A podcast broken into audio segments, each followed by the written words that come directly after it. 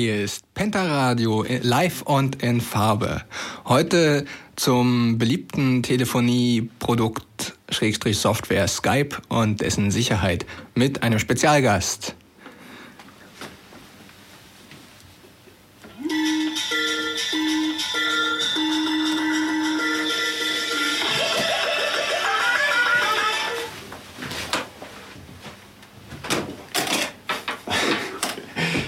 Die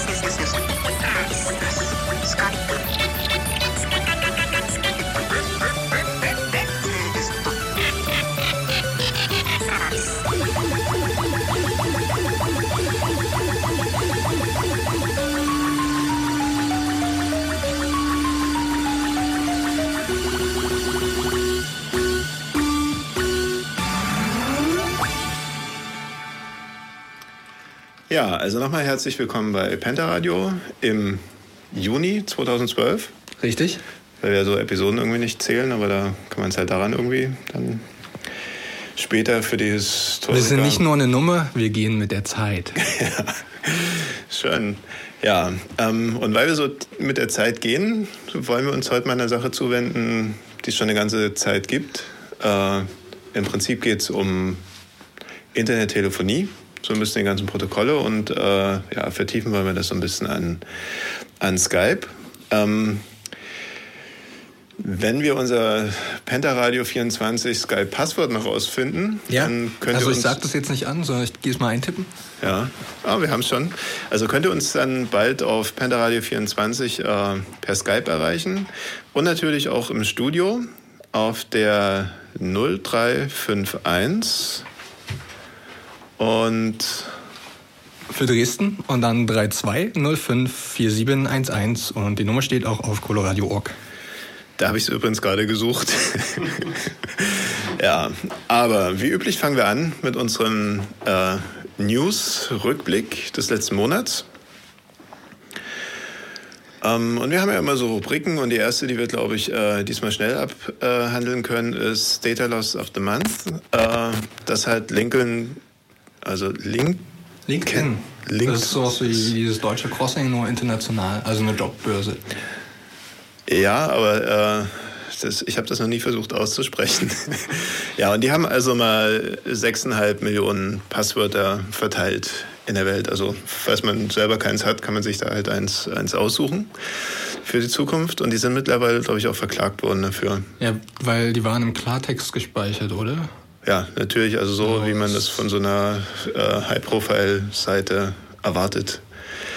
Äh, Unglaublich. Ja, also wo sich manche Leute Gedanken machen, ne, wie sie die Passwörter halt mit, mit guten Hash-Funktionen äh, speichern, ist da eben alles so. Ja, was aber mittlerweile auch nicht mehr so viel hilft, weil die Grafikkarten können das halt mittlerweile so schnell, also die können da auch Hashes knacken. Äh, gesortete Passwörter. Ja, eben deswegen meine ich. Also in meinem Lieblingsframework äh, Django äh, haben die gerade eben genau das ein bisschen komplizierter gemacht, dass du nicht mehr mit irgendwelchen Rainbow Tables und Tatütata so einfach äh, Passwörter knacken kannst, sondern äh, ja, es halt ein paar Sekunden länger dauert.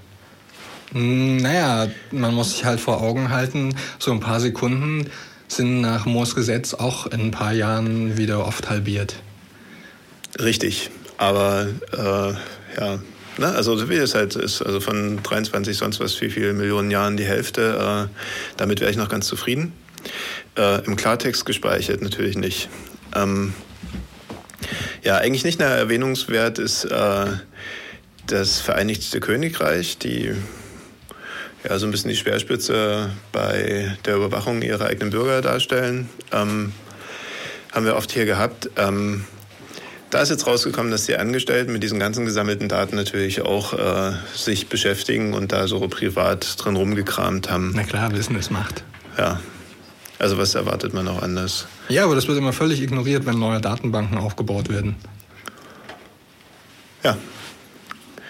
ja. Und dann gibt es halt so ein paar Leute, die es immer wieder sagen und äh, und ja. es gibt aber auch die Gegenseite, die immer wieder dagegen spricht, zum Beispiel I.M. Friedrich, unseren Innenminister, der voll echt bei jeder Kleinigkeit die Vorratsdatenspeicherung.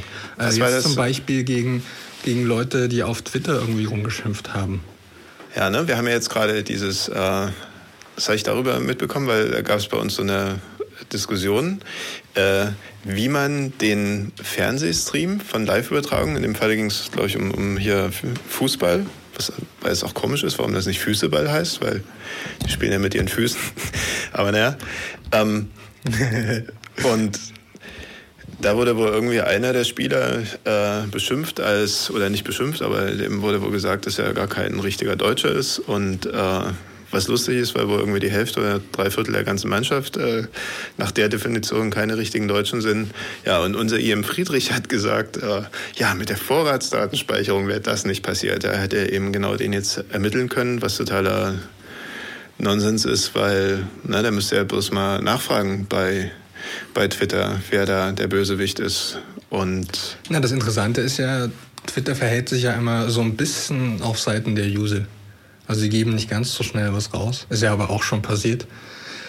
Ähm, aber ja, Twitter aber sitzt halt in den USA und für die gilt die Vorratsdatenspeicherung nicht, wenn sie in Deutschland eingeführt wird. Nee, aber die wissen natürlich, zu welchem Account welche E-Mail-Adresse gehört. Ne? Und Korrekt. ich meine, das ist, glaube ich, so der Ansatz, Korrekt. wo man also als richtiger Kriminologe dann ansetzen würde und nicht irgendwie bei so einer, bei so einer wilden Vorratsdatenspeicherung, die man weiß auch nicht, wer das da gepostet hat. Ne? Also es kann ja auch sein, dass er irgendwie über eine IP von aus dem Ausland. Ah, ja, totaler Blödsinn jedenfalls. Äh, ja. Dafür gab es doch aber äh, eine Maßeinheit, oder?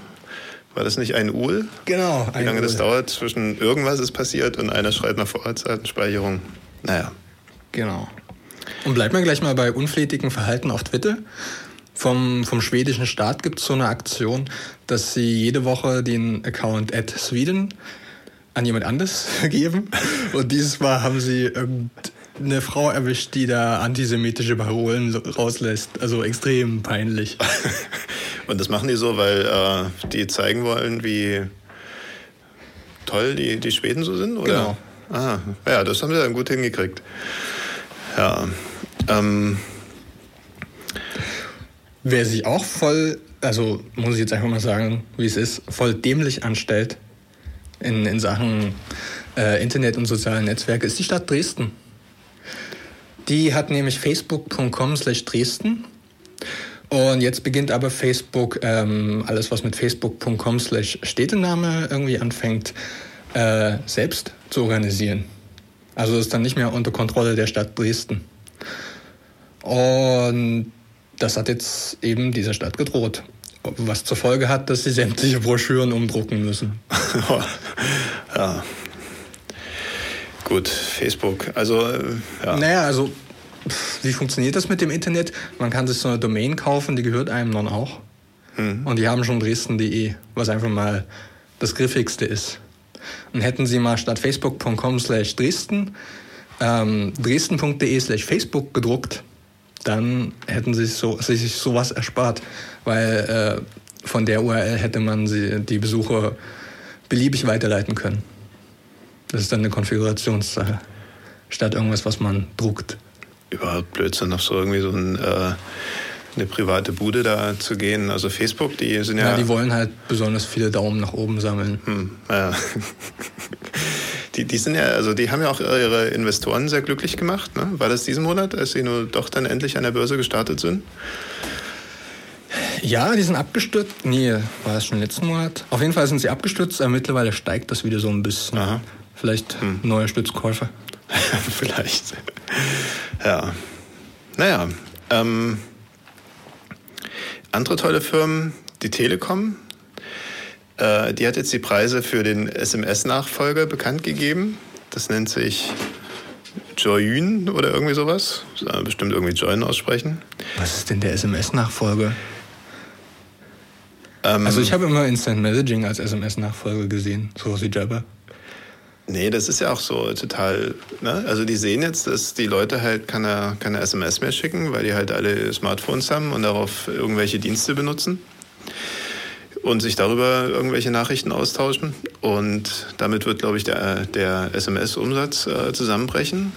Ja, und wie das dann in so einer Management-Riege da oben funktioniert, hm, die Leute fragen kein SMS, da müssen wir jetzt den Nachfolger rausfinden.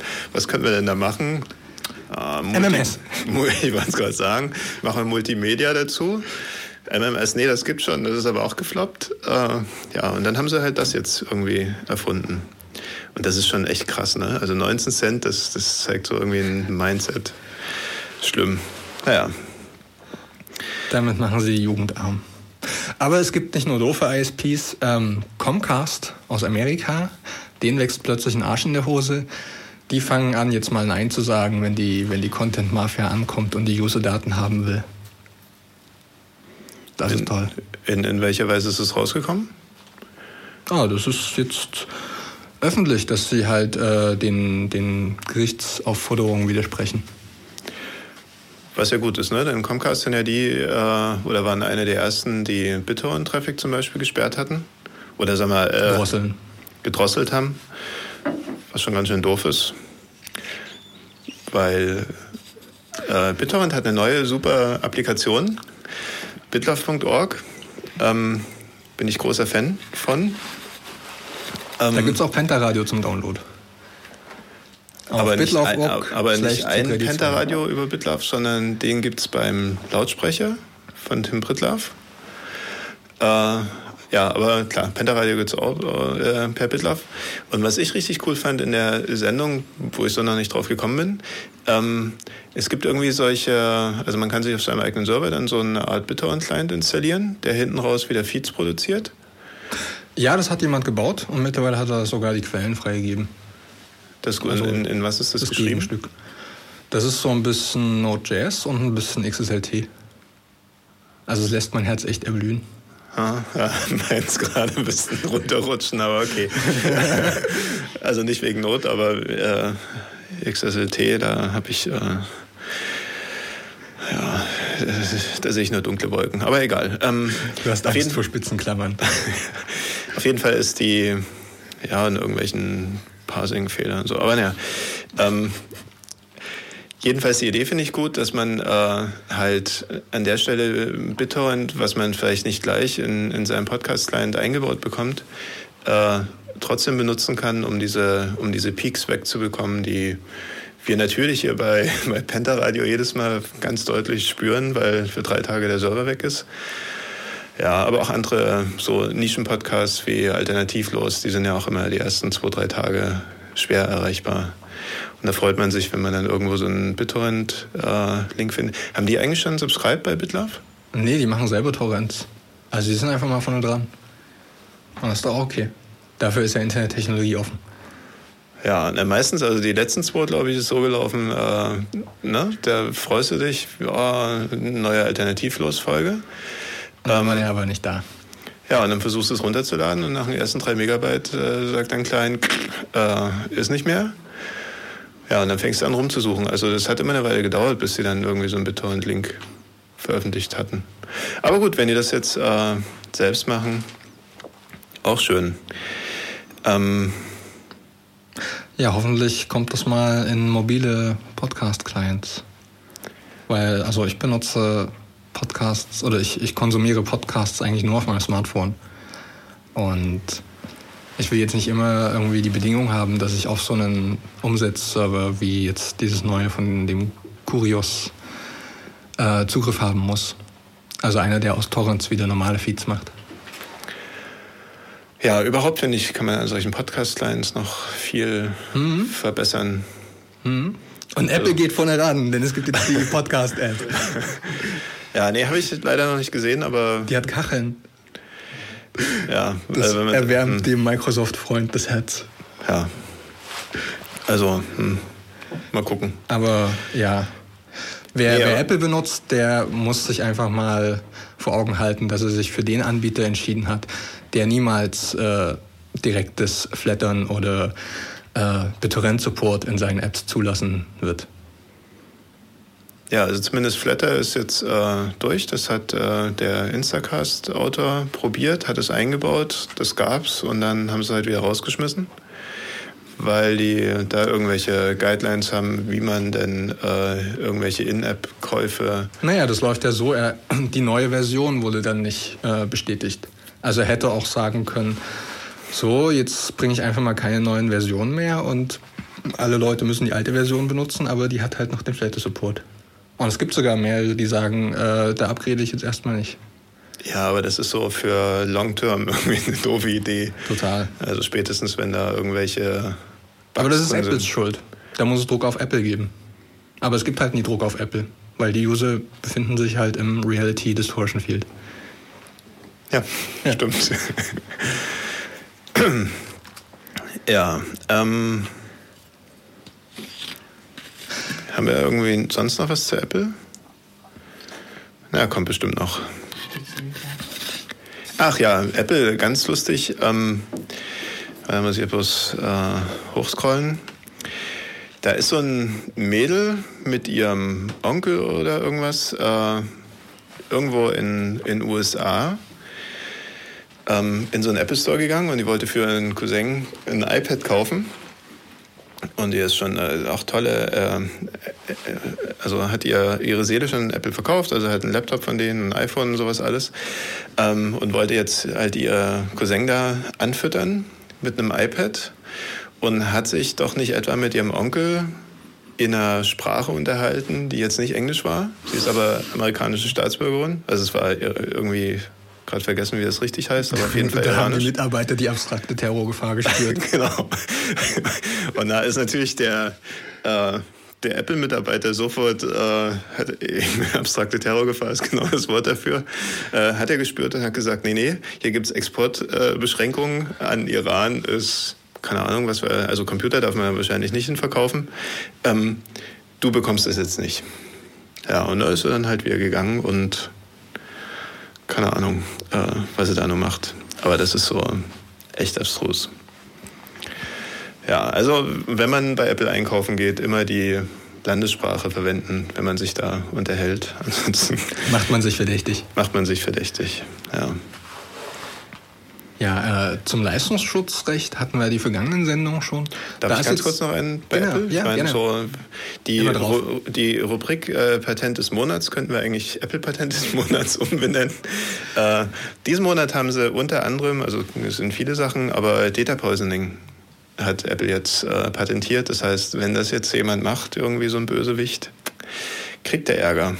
Da hat auch unser Lieblingsblogger, der Bruce Schneier, schon drüber geschrieben. Ja, na, von dort habe ich das bestimmt noch. Also da geht es darum, dass man irgendwie falsche Perso Personendaten streut, um halt Profiling möglichst hm, wirkungslos zu machen. Ja, aber das darf jetzt nur nach Apple, weil die halt das Patent drauf haben. Mhm. Ja, Leistungsschutzrecht hatten wir die vergangenen Sendungen schon. Da ist jetzt der Gesetzesentwurf geleakt. Und da frage ich mich echt, warum, warum muss der geleakt werden? Warum wird nicht offene Politik für die Bürger gemacht? Also ich meine, die, die bestehenden Politiker, die der alten Garde, die sehen ja, dass die Piraten immer mehr Wähler bekommen. Und die fragen sich bestimmt, warum ist das eigentlich so? Das ist nicht so, weil die Leute lange Haare haben und irgendwie Ideen wie bedingungsloses Grundeinkommen und, und fahrscheinlose äh, ÖPNV haben, was echt cool ist, sondern die halten einfach mal die Transparenz und Offenheit hoch. Das ist das, was die Wähler wollen. Ja, ich wollte gerade äh, eigentlich schon sagen, das ist eine rhetorische Frage. Ja, und ich meine, das andere große Ding, ACTA, ist ja genauso. Ne? Das wird halt auch irgendwo im stillen Kämmerlein äh, ausgehandelt. Dank Internet gibt es mittlerweile solche Leaks, die es halt an die, an die Öffentlichkeit schaffen. Ne? Ja, also dank früher, Internet. Als früher so die Realität durch Tagesschau abgebildet wurde, äh, hatten wir ja sowas nicht. Und. Naja, und da, da gibt es jetzt eine krasse Geschichte in Greifswald, also in Mecklenburg-Vorpommern. Äh, wurde jetzt zum ersten Mal einem NPD-Antrag stattgegeben. Also normalerweise läuft das so, in den ostdeutschen Bundesländern sitzt zwar zum Teil die NPD mit im Landtag und in den Kommunen, aber weil das halt die Nazis sind, will man mit denen nichts zu tun haben. Völlig verständlich. Dieses Mal aber schon, weil es ging gegen die äh, Videoaufnahmen der Sitzung durch die Piratenpartei. Also ganz klar gegen Transparenz. Ja, und da äh, ist man plötzlich für die NPD. Ja. Ja, naja, klar. Das ist total furchtbar.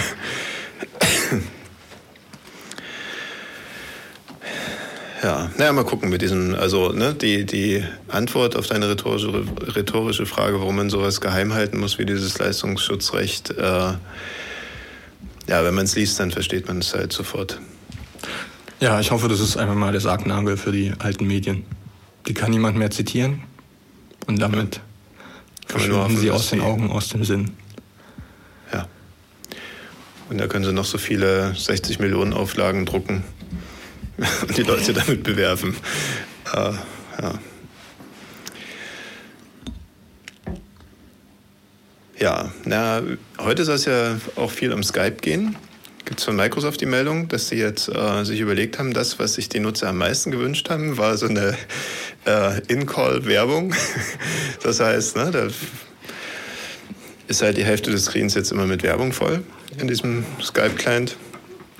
Super Idee, irgendwie. Naja, pff, zu erwarten bei einem kostenlosen Produkt. Also bei YouTube gibt es das ja auch schon seit einer Weile.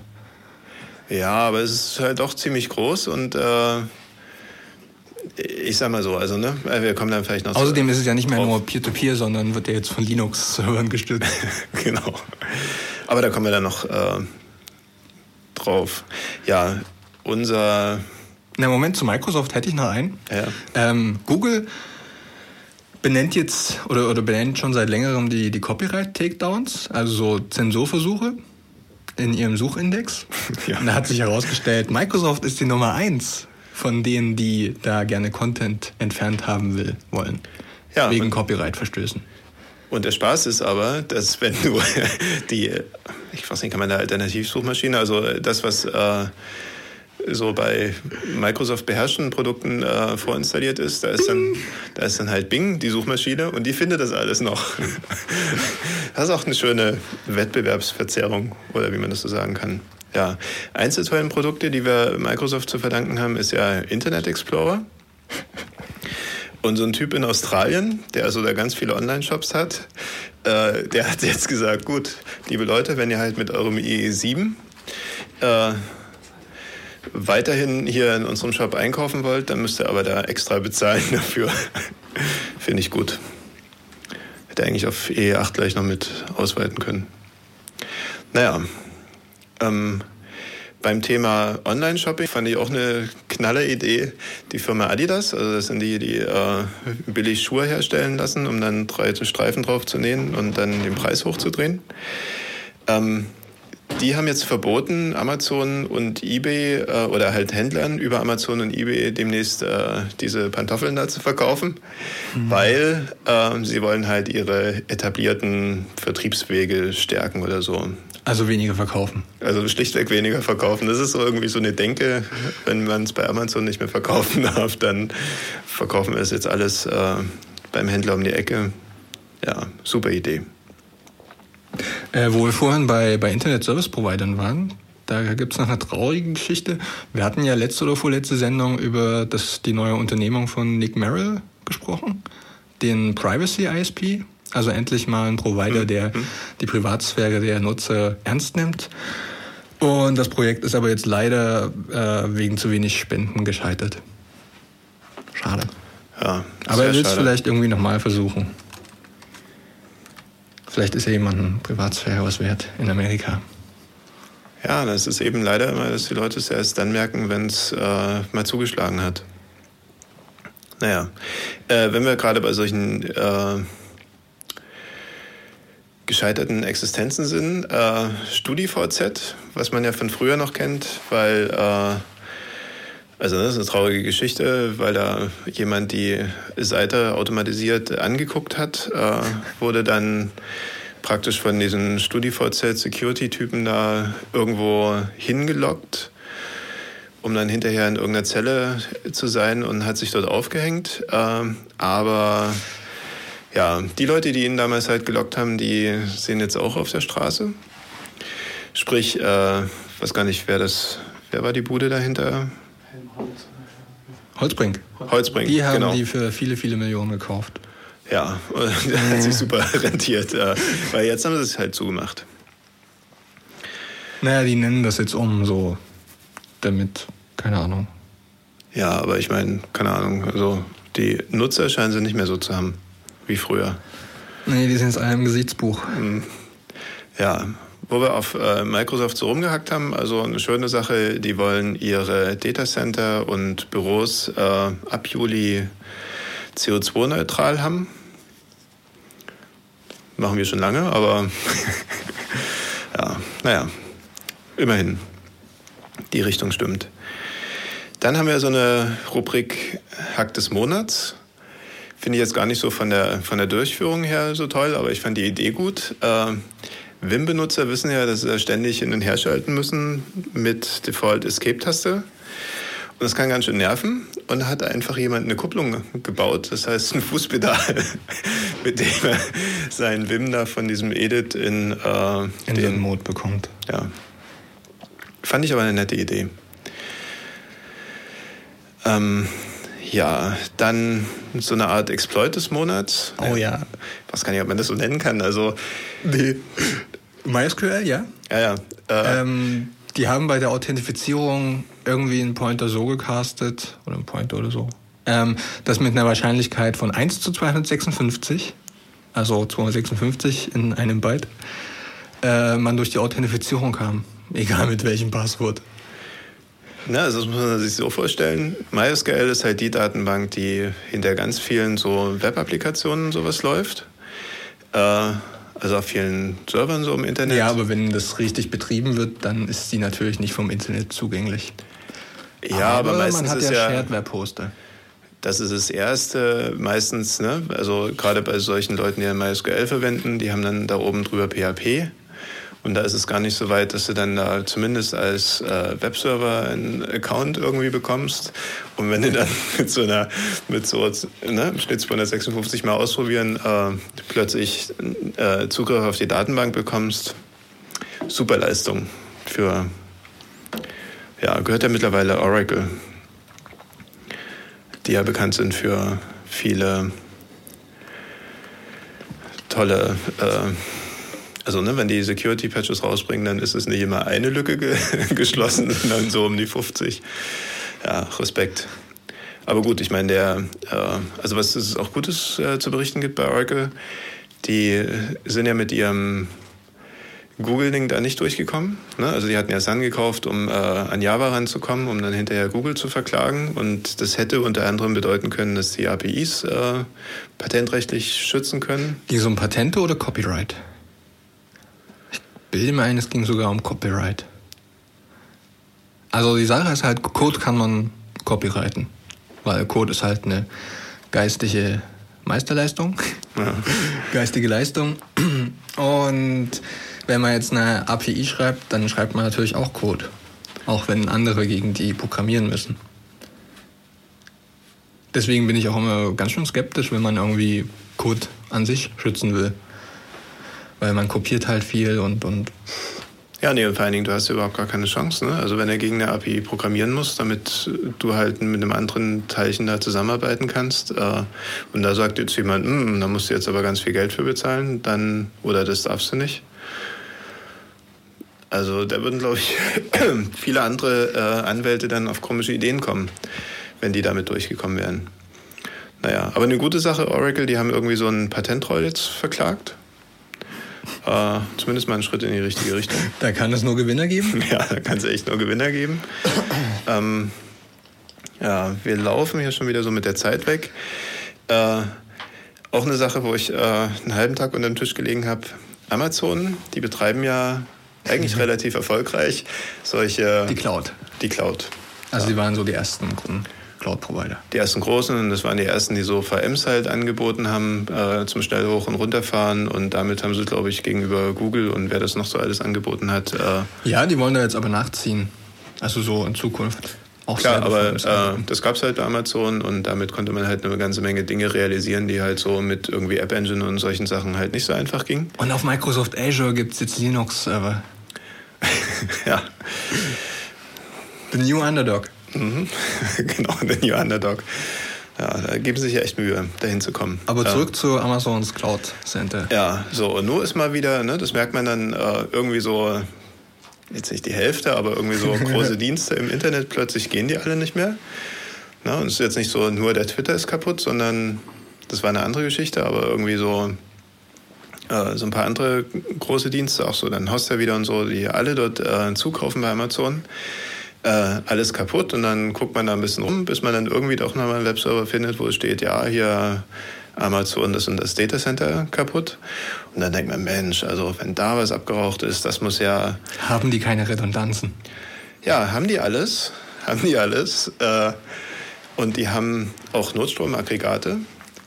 Aber in dem Fall war es halt so, dass der Lüfter vom Notstromaggregat kaputt war und damit äh, hat es dann das ganze Rechenzentrum runtergefahren. Und da fragt man sich echt, äh,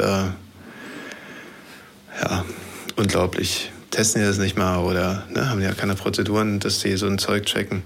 Weil ne, je mehr ich zentralisiere, je mehr merke ich dann eben auch, wenn es mal richtig kracht. Und das war halt genau bei diesem äh, Twitter-Outage da ist eben einen halben Tag Twitter weg und dann überlegt man sich, hm, hier geht's nicht und da geht's auch nicht und ja, da wäre es halt schöner, man hätte so eine föderale Struktur von Servern, wo dann eine ruhig mal kaputt gehen kann. So wie es bei E-Mail der Fall ist? Genau. Oder im Web allgemein? Im Web allgemein und äh, ja, dann geht es eben für 5% nicht, aber eben nicht für 100% nicht. Aber gut, das äh, wird eben auch noch eine, eine Zeit dauern, bis sich das so durchsetzt. Ja. Da muss man sagen, ich habe jetzt nicht genau die Zahl. Äh, unser BKA hat ja, weil du gerade sagst, E-Mails, äh, die E-Mails beschnüffelt nach irgendwie wie viel zigtausend Begriffen? Und wie viel zig Millionen E-Mails? Weiß ich gar nicht mehr. Ich weiß noch nicht, äh, es kam ja nie richtig raus, wo sie die E-Mails abgegriffen haben. Ne? Weil so gerade das ist ja schon ziemlich dezentral und eigentlich redet da der eine Mail mit dem anderen und die meisten haben ja auch mittlerweile eine SSL-Verschlüsselung dazwischen. Das vielleicht, heißt, die vielleicht sagen die auch bloß, ihre Zahlen sind so hoch, um irgendwie gut dazustehen. Genau, vielleicht wollen sie das, um äh, gegen ihre amerikanischen Kollegen gut dazustehen, weil die haben nur 377, 377 äh, Schlüsselbegriffe gehabt. Und ich meine, da stinken die, finde ich, ganz schön ab. Ja, also. außerdem wurde das FBI jetzt gefragt, wie viele äh, Bespitzelungsfälle sie denn so haben. Und da hat es, also es ging bloß um die Zahl. Und da war die Antwort, wenn wir das verraten würden, würden wir die Privatsphäre der Opfer verletzen. Das war NSA. NSA, nicht FBI? Nee, ich glaube, okay. es war NSA. Aber es ist ja alles eine Suppe da. Ja, ja. alles dreibuchstabige Organisation. Ja, ähm. Achso, ganz wichtig, äh, die Anniversaries. Ähm, Alan Turing ist 100 Jahre alt geworden. Wäre. Wäre, ja, wäre. Ähm, Vielleicht wäre er uns ja auch ein bisschen länger erhalten geblieben. Und hätte noch viele coole Sachen erfunden. Hm. Ähm, also das ist der Typ, der...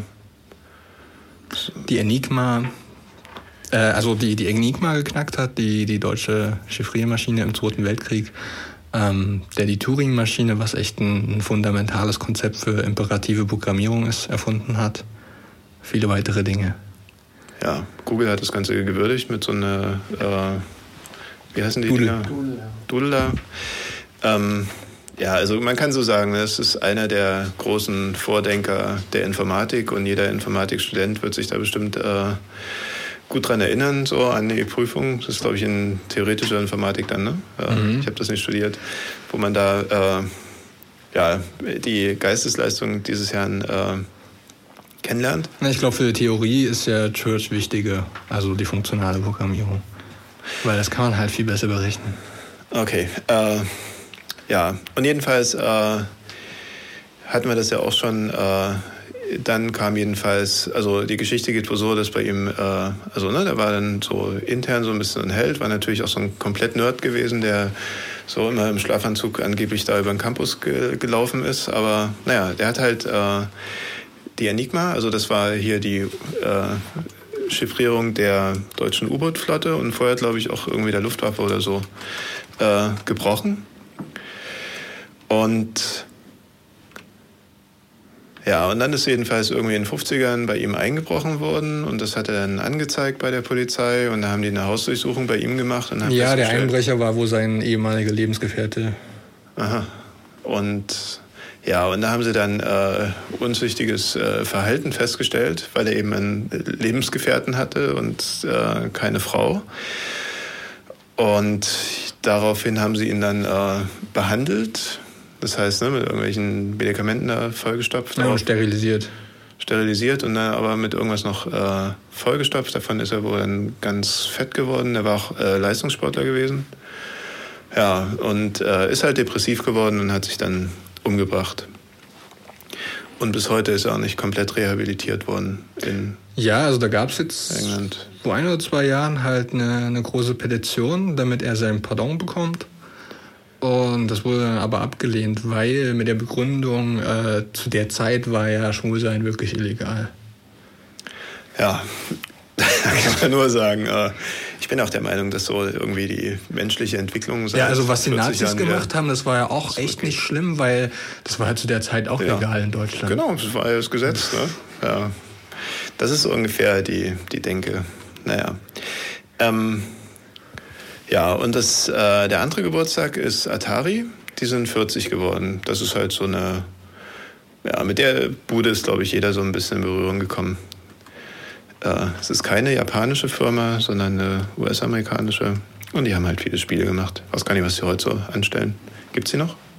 Bestimmt, oder? So wie es Commodore noch gibt, oder? Na, ich glaube, die sind so Spiele-Publisher, oder? Hm, sowas in der Art. Naja, die haben halt ihre größte Zeit äh, gehabt.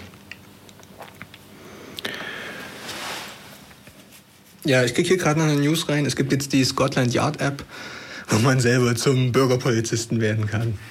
Oh, das ist toll. Also konkret geht es um, um das Sammeln von Video, Überwachungsvideomaterial. Weil in England kann es ja gar nicht genug Sicherheitskameras geben. Nee, und, und was soll man da machen? Also man soll dann seinen Nachbarn filmen und wenn der sich nicht richtig verhält, dann äh, ja, also das ist eine großartige Gelegenheit für die Bürger, uns bei der Bekämpfung von Verbrechen zu helfen. Ja, nee, das ist eine, ist eine tolle Sache. Ähm, ja, wo wir bei. Äh ah, sie heißt FaceWatch ID und enthält Software zur Gesichtserkennung. Ja, na, das haben wir lange gebraucht, sowas. Ähm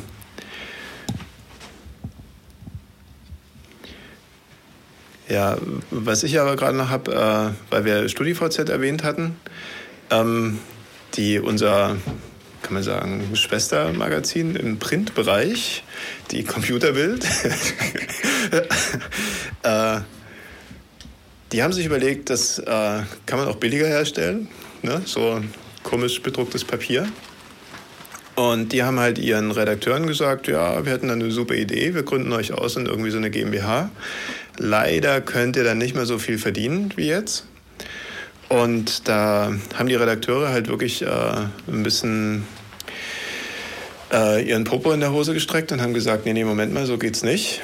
Und Ende vom Lied, die haben halt, äh, ja, glaube ich, über die Hälfte von den Leuten gekickt.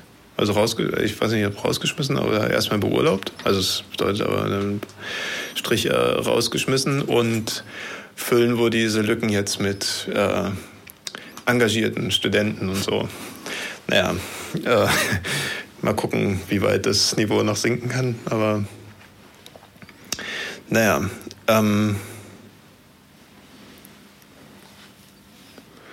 Ja, eine andere Sache, die ich persönlich so spannend finde, äh, Microsoft mit ihrem Tablet da. Oh ja, also wenn es Linux dafür gibt, das wäre schon schick. Mit Tastatur, endlich ein Tablet mit Tastatur. Naja, aber da kann man auch nicht nur konsumieren. Ich meine, ne, äh, eine Bluetooth-Tastatur kriegst du ja in alle Tablets heute äh, dran. So sieht das ja vielleicht nicht äh, schlecht aus. Ähm, interessant fand ich, dass es keiner wirklich mal anfassen durfte. Was bei solchen Präsentationen. Ja, es ist auch zur Präsentation schon abgestützt und so. Ja, ich meine, ne, also als äh, ja, sag mal, verwirrter Apple-Fanboy fand ich die Gegenüberstellung von der ersten Präsentation, also es war der Jobs noch selber, ne, der das iPad da vorgestellt hat. Und da gibt es so ein, auf YouTube so ein Ding, wo das halt vergleichen mit, wie das jetzt. Äh, Steve Ballmer macht? Naja, der, war, war die hier aus dem James Bond, da gibt es mal so einen kleinen mit einer Katze. den Typen haben sie da irgendwie.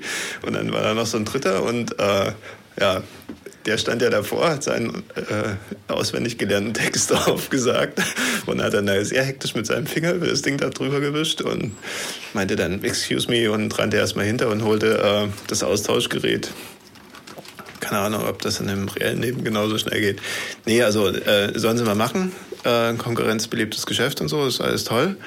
Aber ich weiß gar nicht, wie ich mich da jetzt so als äh, OEM-Hersteller fühlen würde, wenn da plötzlich derjenige, der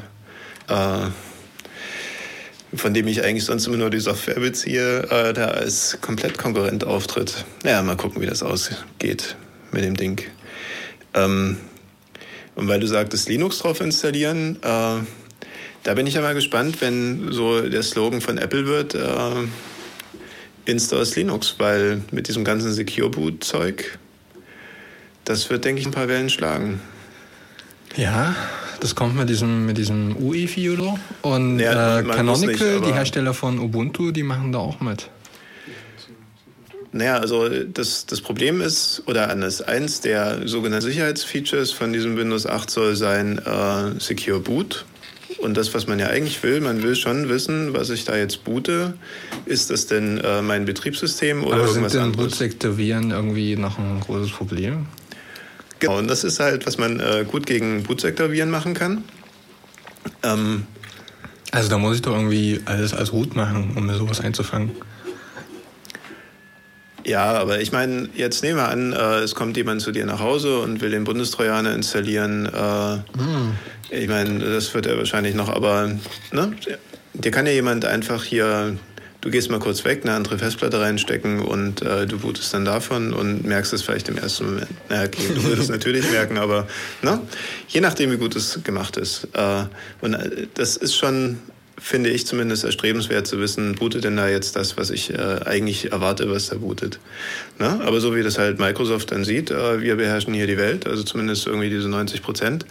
Ähm, die hauen es einfach mal so als Requirement raus und jeder, der jetzt äh, Laptops oder halt Computer herstellt, der muss es halt in seinem BIOS oder in diesem UEFI dann implementieren und da pappen die ihren Key rein und darüber wird dann halt äh, verifiziert beim Booten ist das, das Betriebssystem. Und da gab es ja mal so die erste Welle von, von Kritik, gerade aus der ganzen Linux-Umgebung oder im Prinzip freie Software, weil die BSDs und so, die haben ja genau dasselbe Problem. Äh, das bootet dann eben einfach nicht mehr. Und da hieß es dann, ja, und da kann man jetzt im BIOS irgendwas ausstellen.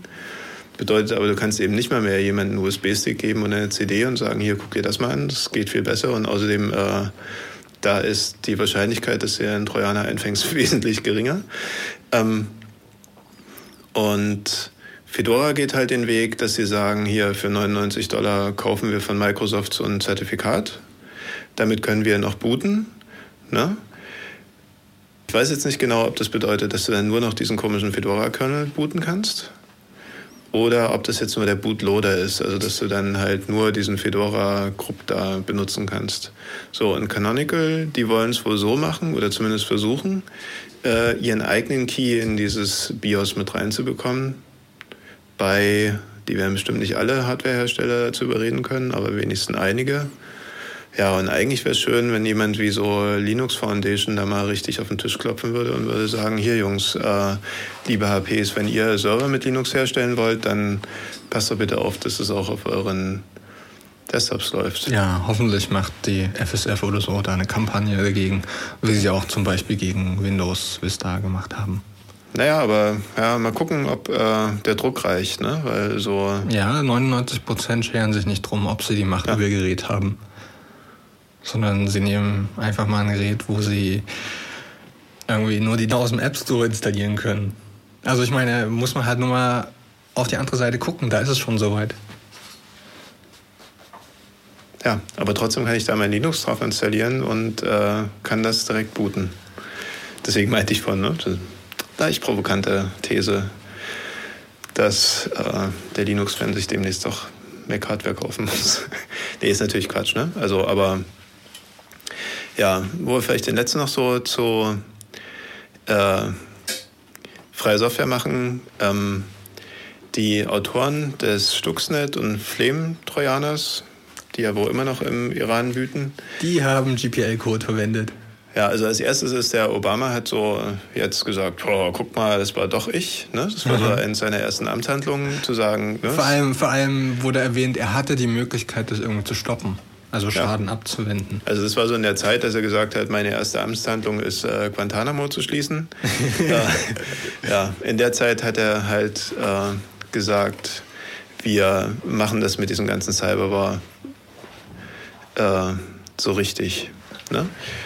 Und das, was hier halt immer äh, ja, auf der einen Seite rumgewinselt oder halt übertrieben, also ich also, habe keine richtigen Worte für dieses ganze Cyberbar-Gefasel, aber ja, das ist es eben dann, was äh, dabei rauskommt.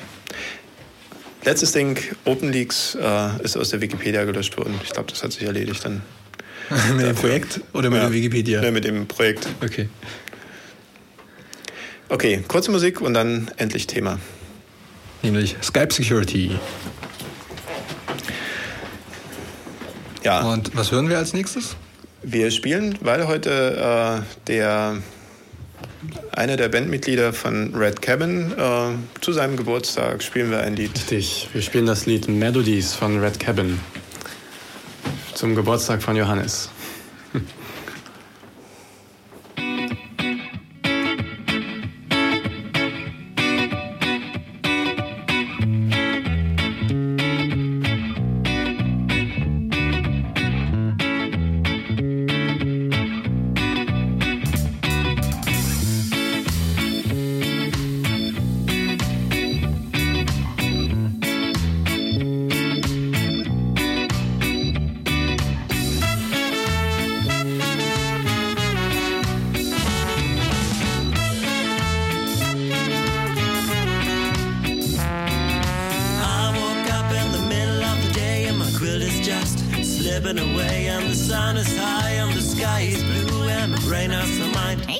are you? Well, you are the one who decided last night smoke some stuff, so really I'm alright. Please slow down, it's early in the morning. Hey, shut up, guys. This is boring, and now it's true. Stop the door and roll, turn the radio on, and here we go.